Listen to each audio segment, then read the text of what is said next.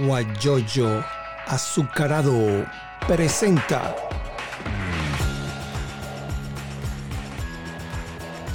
la noticia con Eleazar Benedetto.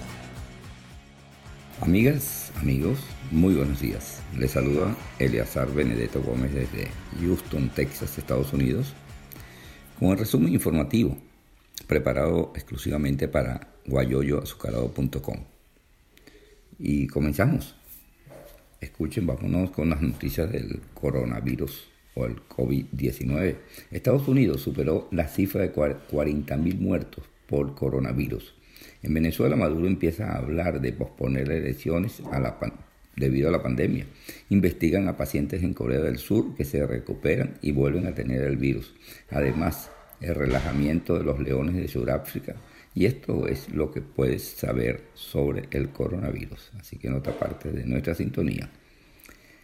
Mientras el presidente Donald Trump planea cómo abrir el país para reactivar la economía y discute con varios gobernadores sobre ello, Estados Unidos sobrepasó los 40 mil muertos por coronavirus. También es la nación más afectada en número de contagios según el, recuento de la Universidad Johns Hopkins, que son más de 759 mil y como si fuera poco, en varios lugares del país empezaron protestas en contra de las medidas de distanciamiento social para evitar la propagación del virus. Y para no quedarnos atrás, Canadá, un hombre armado mató al menos 16 personas, incluida un agente de la policía, durante un tiroteo este fin de semana en una pequeña localidad de Nueva Escocia, dijo la Real Policía Montada de Canadá. La investigación continúa, pero la policía de Nueva Escocia identificó al pistolero como Gabriel Gorman, de 51 años, quien murió tras la persecución y no está incluido en las 16 víctimas mortales. El cuestionado presidente de Venezuela, Nicolás Maduro, en entrevista con AM750 en Buenos Aires, planteó el sábado la posibilidad de postergar las elecciones parlamentarias previstas para el 2020 aunque dijo que la elección de la Asamblea Nacional es obligatoria según la Constitución, aseguró que no, no, sabe si habrá estos comicios debido a que la pandemia es la prioridad y hacerla sería una irresponsabilidad. El gobierno de Corea del Sur está investigando por qué aproximadamente el 2% de los pacientes conocidos con COVID-19 recuperados en ese país vuelven a dar positivo. Están haciendo las investigaciones. El miércoles es el Día de la Tierra, fecha especial en la que se hace un llamado a la conservación y salen a la luz diversos problemas que enfrenta el planeta en términos medioambientales. Este año, a pesar de todas las desgracias de la pandemia del coronavirus, el planeta ha sido un beneficiario inesperado. El cierre de fábricas, las calles despejadas y las medidas de confinamiento han mejorado la calidad del aire en varios lugares y la fauna ha respondido al libre tránsito con menos humanos. Eso es verdad. Allí en, muchas partes salen los animales a pasear en las calles porque no hay humanos, están solas las calles. Eh, hay otras informaciones que nos vamos a, ver. Es de Univision, dice pues que el Congreso de los Estados Unidos cerca de dar más dinero a pequeños negocios y Nueva York se, se, se alista para hacer pruebas de anticuerpos. La pandemia está aquí, las precarias condiciones en las que los médicos atienden a migrantes en la frontera, muy lamentable. Y escuchen esto, la gente que consume alcohol, ¿por qué el consumo de alcohol puede ser más nocivo durante la pandemia coronavirus? Bueno, fíjense que aquí en los Estados Unidos ha aumentado la venta de, de bebidas alcohólicas. ¿Por qué? No se sabe. ¿Qué hay detrás de la teoría de que el coronavirus fue creado en un laboratorio chino y que el paciente cero trabajó allí? Bueno, eso lo están investigando. Ahora nos vamos con las noticias de nuestro país, de Venezuela.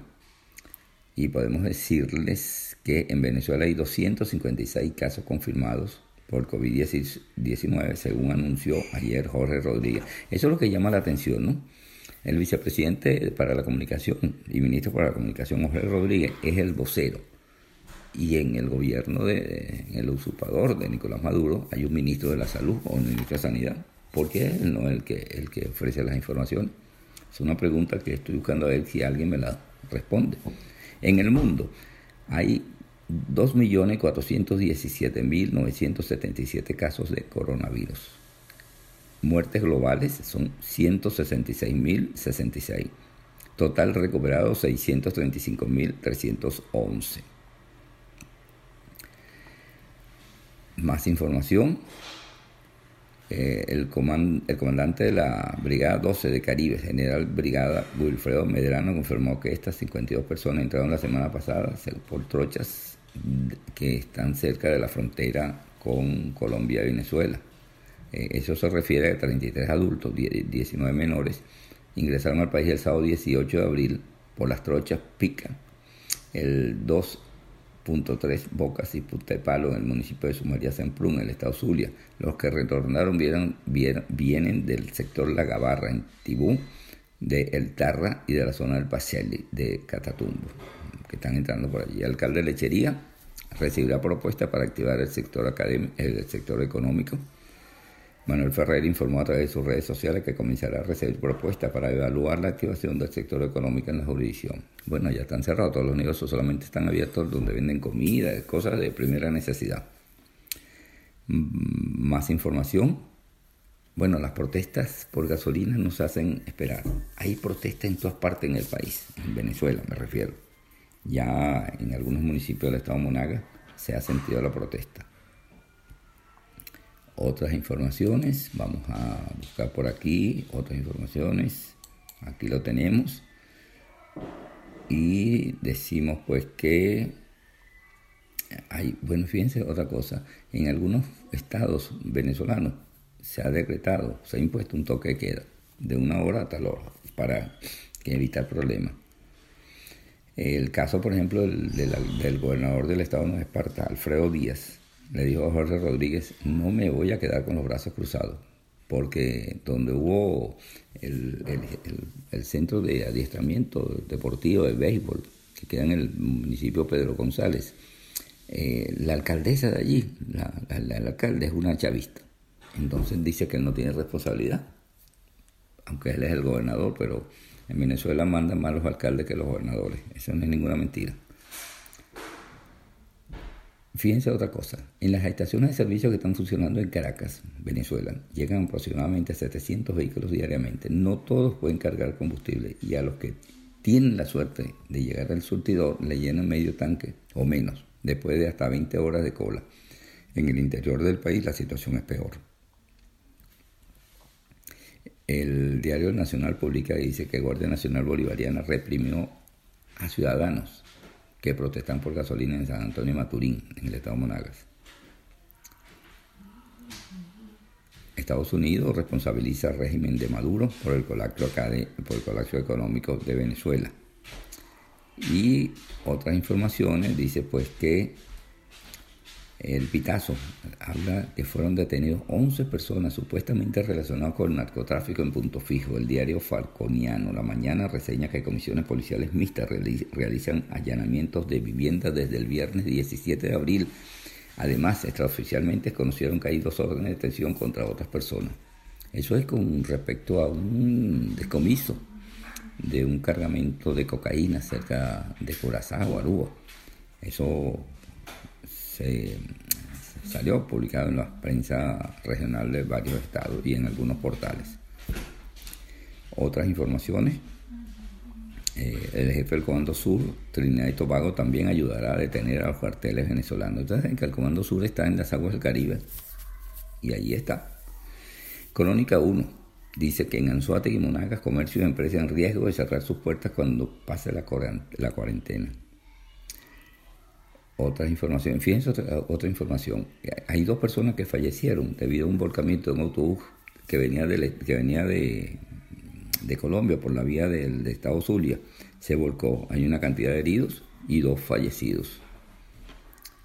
En Colombia dice pues que entregó 35 mil mercados venezolanos que se han registrado en censo en la Embajada de Venezuela, que no tienen recursos pues y le han entregado mercado, así como hay en muchos países que han entregado mercado para sobrevivir. Perú reporta más de 15.000 casos de COVID-19, la segunda cifra más alta de Latinoamérica. Casi el 80% de peruanos aprueba la gestión del gobierno contra el coronavirus. Otras informaciones, vamos a ver eh, otras informaciones donde hablan de bueno, no lo dice aquí, no. Putin amenazan fuertes tornados sobre este Estados Unidos. Eso fue ayer en Texas, Luciana. Aquí hubo un aguacero fuerte con, con fuerte, eh, como una tempestad. Argentina insiste en que no puede pagar su deuda a nadie hasta el 2023, imagínense ustedes. Vamos a otras informaciones. Bueno, eh, les comento pues que tal día como hoy muere Cantinfla, Mario Moreno. Y él se murió a, eh, a, causa de un cáncer del pulmón. ¿Quién no conoció a Cantinfla? Él se murió en tal día como hoy, pero en 1993. ¿Sabías que el nombre, su nombre era Mario Fortino Alfonso Moreno Reyes? Tenía nombre, nombre y apellido completo, ¿no? Estudió medicina para complacer a su padre, pero debido a sus escasos recursos económicos abandonó los estudios para ganarse la vida. Después de un intento fallido de entrar a los Estados Unidos por California, se convirtió en boxeador, fue limpiabota, maletilla, cartero y taxista. De niño ganaba dinero cantando y bailando en las calles. Cuando era adolescente se unió a un espectáculo de circo donde adoptó el nombre artístico de Cantinflas. Fue un hombre inventado para, evitar que sus padres supieran que estaba en el negocio de entretenimiento, ya que lo consideraban una profesión vergonzosa. Junto al publicista y productor Santiago Reach, fundó Posa Fear y obtuvieron gran éxito al año siguiente. Allí está el detalle. Esa era una cosa de un, referente que tenía Cantifla. Cantinflas hizo la transición a Hollywood en la década del 1950 y apareció en la adaptación cinematográfica La Vuelta al Mundo en 80 días, que le valió una nominación al Golden Globe como mejor actor en un musical a comedia y ganó el Oscar de la mejor película. Fue mencionado por los Angeles Times en 1950 como el comediante mejor pagado del mundo. Se le otorgó la estrella número 1722 del Paseo de la Fama en Hollywood. Ustedes saben que en Hollywood hay un Paseo de la Fama que muchos artistas, no todos, tienen una estrella y, ponen, y colocan el nombre. Eh, donó la mitad de sus ganancias anuales a varias organizaciones benéficas y familias de la Ciudad de México. Oye, importante, ¿no? Todo lo que, decide, lo que se dice de este señor, ¿no? Eh, quería estudiar, el papá lo puso a estudiar medicina y él no quiso. Después no tenía dinero y bueno, imagínense ustedes. Eh, otras informaciones. Bono del gobierno interino, ¿en qué consiste y qué opina el sector salud? 100 dólares se van a entregar durante tres meses a los que trabajan en el sector salud, médicos, enfermeros, camelleros, todas esas cosas. Vamos a ver otras informaciones. Ya leímos esta información. Eh, fíjense otra cosa a nivel estudiantil, el presidente de la Federación de Centros Universitarios de la Universidad Centro Occidental, Lisandro Alvarado, eso es allá en el estado Lara, Jesús Suárez reveló que esta casa de estudio no cuenta con una plataforma de formación online para responder a la demanda que requiere impartir clases a distancia. Suárez indicó que la UCLA cuenta con asignaturas donde requiere la presencia de profesores como estudiantes y que son sumamente complejas y modales en un aula vital, eso no, no va. Hoy nos encontramos con una universidad que no cuenta con la plataforma que responde a la demanda de impartir clases a distancia. Aparte de eso, tenemos asignaturas donde se requiere la presencia de profesores como estudiantes que son, y son sumamente complejas. Mudarles un aula virtual no funciona. ¿Es verdad? Y no solamente me refiero a, esta situación de, de, de recibir clases de forma virtual, sino que no, no se ve, no, no, no se nota nada de ver una clase, porque es que no hay la posibilidad de verla, porque en Venezuela no cuenta con internet. Fíjense que yo he tratado de hacer entrevistas con la pantalla que aparezcamos las, dos personas, el entrevistado y el que entrevista, eh, con algún personaje en Venezuela, y siempre se cae la llamada, porque si no se va la luz, se cae el internet, el internet está muy deficiente, entonces quieren hacer clases a distancia. Aristóbulo Histórica, el ministro de Educación. Y yo, pero bueno, yo no sé dónde vive, yo pienso que él está vive en otra parte. Pero bueno, es que da ganas de reír, sinceramente. Eh, hay otra información. Eh, otra información que estoy buscando por aquí. Lo de 100 dólares otras, otras, otras buscamos. Bueno, Estamos transmitiendo exclusivamente para guayoyoazucarado.com. Bueno, vamos a, vamos a escuchar ahora un sonido que lo publicó un portal de Emilio Herrera. Emilio Herrera fue director y cumplió varias, eh, eh, varias eh, puestos importantes en el complejo refinador de Paraguaná, a propósito de la, de la, de la escasez de gasolina que, que, que no hay en Venezuela. Y esto es parte de lo que dijo Emilio Herrera sobre la falta de gasolina. Vamos a escucharlo. 20 años de experiencia en el Centro de Refinación Paraguaná, en el que cumplí todas las funciones técnicas. 10 años como ingeniero de procesos en todas las áreas operacionales y 10 años en la gerencia de operaciones, en la superintendencia de conversión media y conversión profunda respectivamente. Nuevamente, quiero hacer honor y culto a la verdad. La situación crítica en la que se encuentra la humanidad y en especial mi querida y amada Venezuela, demandan y exigen en este momento ser muy expeditos, muy centrados, muy ecuánimes muy ponderados en la información que debemos suministrar. Mis principios morales y éticos me han enseñado que la verdad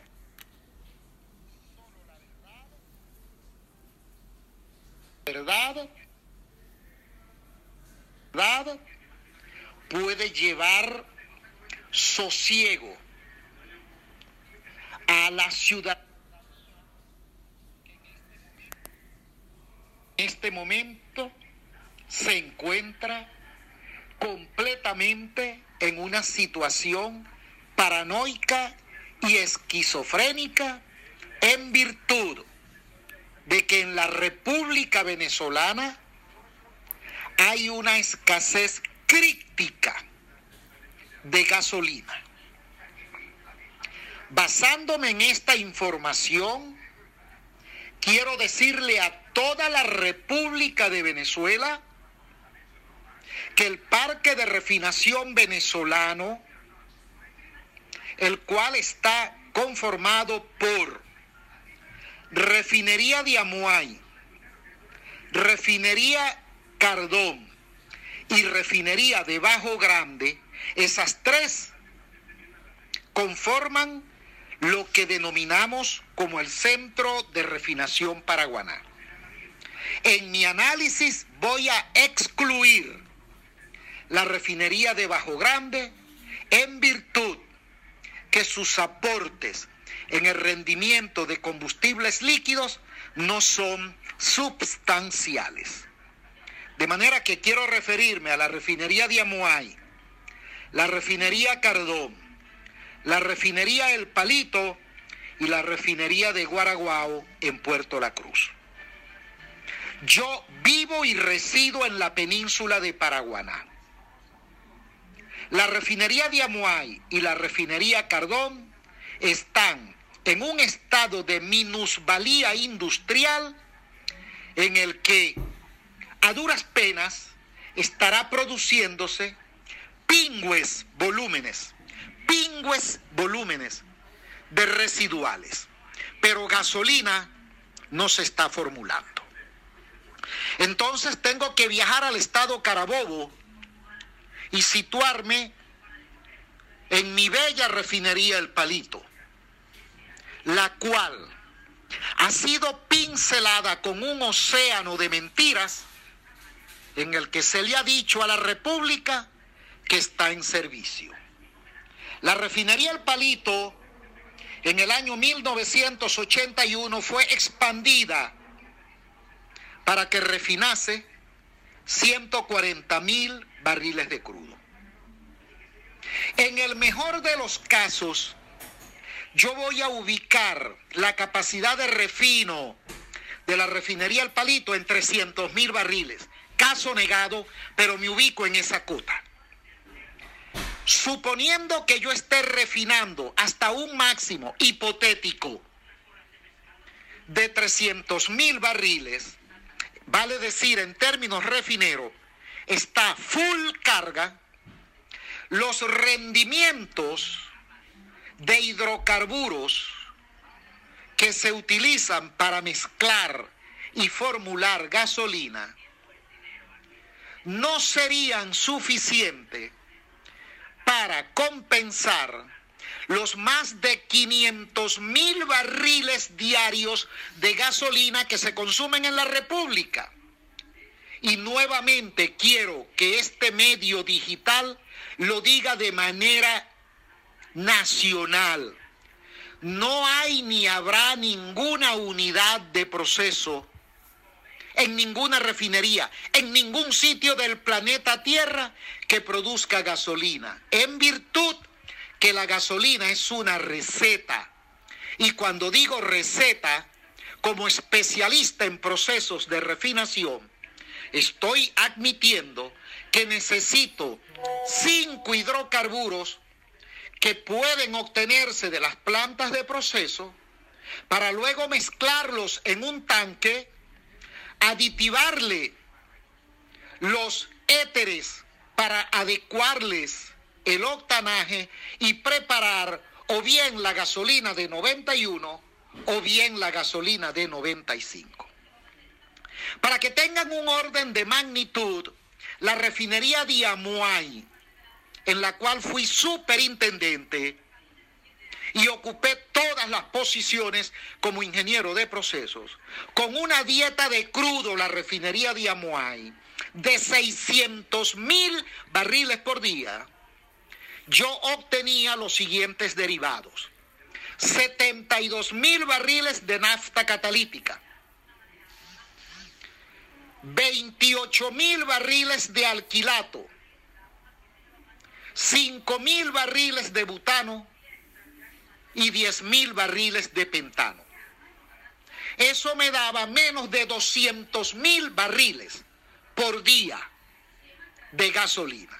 Siendo la refinería El Palito una sucursal en comparación con el centro de refinación Paraguaná, le digo a Venezuela de manera responsable, como experto en ingeniería de procesos, que es falso de toda falsedad que el palito llegue a generar los combustibles líquidos para suplir completamente de gasolina a la República de Venezuela.